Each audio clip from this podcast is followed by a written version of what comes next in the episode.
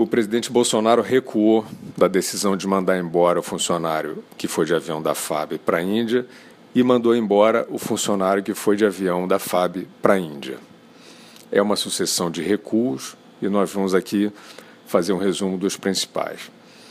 Bolsonaro recua e não demite Sérgio Moro. O presidente estava, vamos contar como foi, tá? O presidente estava assinando a carta de demissão do ministro da Justiça quando apareceu um pombo correio estatal, sobrevoou a mesa do, do gabinete e deixou cair um pedaço de papel. O Bolsonaro pegou, era um bilhete de uma sobrinha da vizinha do general Heleno, explicando quem era Sérgio Moro, que era o herói da Lava Jato, símbolo do combate à corrupção no Brasil e que estava fazendo um bom trabalho, inclusive com lealdade ao governo. Aí o Bolsonaro rasgou na hora a carta de, de demissão do Moro e ainda comentou com o Pombo que aquele bilhete foi providencial porque ele não lembrava nem mais quem era o Sérgio Moro e nem por que tinha convidado ele para o governo.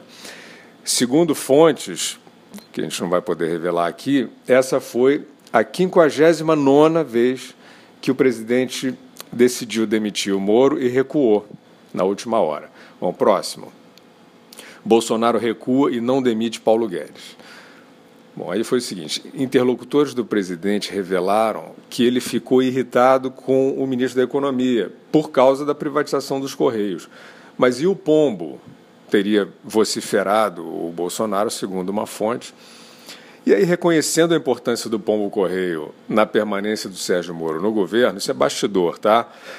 Paulo Guedes recuou também e mandou prosseguir o estudo para a privatização dos, só dos Correios mesmo, sem o Pombo. Aí o presidente também recuou e manteve o Paulo Guedes no cargo. É um recuo atrás do outro. A nossa fonte também recuou e disse que foi tudo uma criação da cabecinha ociosa dela, mas aqui a gente não vai recuar jamais. Chega de recuo. Bolsonaro recua e faz a reforma da Previdência. Bom, aí que o presidente estava decidido, segundo fontes, a jogar no lixo o projeto que ele mesmo prometeu para o povo, né, que ia reabrir o futuro do país. Aí vem um bastidor aqui que, que a gente tem, que o Bolsonaro disse o seguinte: quem quer saber de futuro, a vida é agora. E segundo interlocutores próximos ao presidente, ele já ia tacar fogo no, no, no, projeto do Paulo Guedes, que nem ele fez com a Amazônia. Mas aí sentiu a pressão da imprensa marrom, né, que vem com tudo mesmo, a gente sabe. Ficou com medo da vingança do Rodrigo Maia, essa foi a realidade, e aí voltou atrás. Mais um recuo. Bolsonaro recua e desiste de transformar a Amazônia em estacionamento. Bom, aí foi o seguinte: o presidente já tinha encomendado ao ministro Tarcísio o asfaltamento completo da, da região amazônica. Aí a Greta fez uma cara feia, o Macron fez um bico, o Armínio e o Amoedo gritaram que a democracia estava em chamas e o Leonardo DiCaprio disse, revelou que o capitão do Titanic morava no condomínio do Bolsonaro. Mesmo assim, o presidente ainda manteve a, a ordem de derrubar a floresta, mas aí a Jane Fonda veio perguntar para o Lula como é que ela fazia para ser presa no Brasil. Então, Bolsonaro, diante disso, amarelou. Recuou de novo. Né? O próximo. Bolsonaro recua e demite secretário que citou propaganda nazista. Bom, essa foi assim. O presidente, segundo fontes, estava decidido já a pintar uma suástica na porta da Secretaria de Cultura.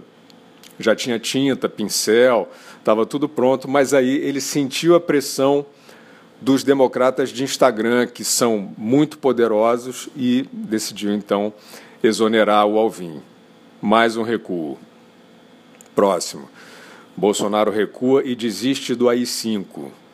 Bom, todo mundo sabe que o governo fascista no Brasil estava pronto para fechar o Congresso e para anexar o Supremo, que nem lá os ídolos do Lula e da resistência cenográfica fizeram na Venezuela. Mas aí os plantonistas de, TV, é, Rodrigo Maia, Molon, Randolph, entre outros aí, intrépidos é, observadores atentos da realidade, denunciaram, né, gritaram contra a ditadura e o Bolsonaro, tremendo na base, recuou de novo. Próximo. Bolsonaro recua e desiste de acabar com a educação.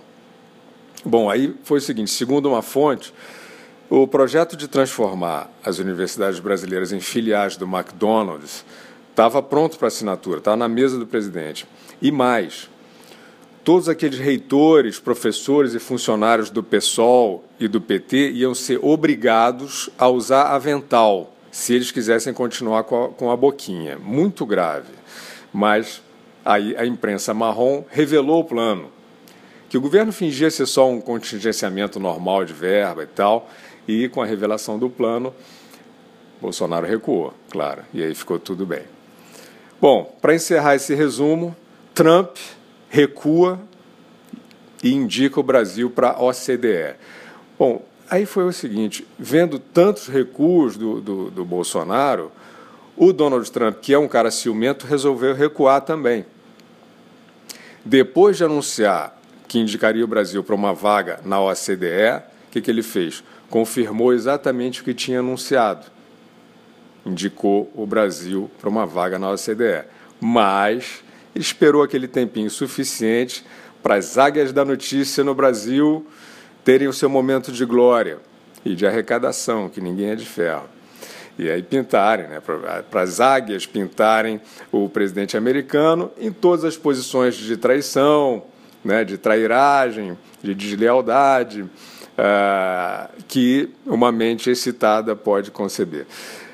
Aí o Trump reapareceu triunfal anunciando o seu recuo para frente, e isso claramente foi uma imitação flagrante daquele famoso passo do Michael Jackson.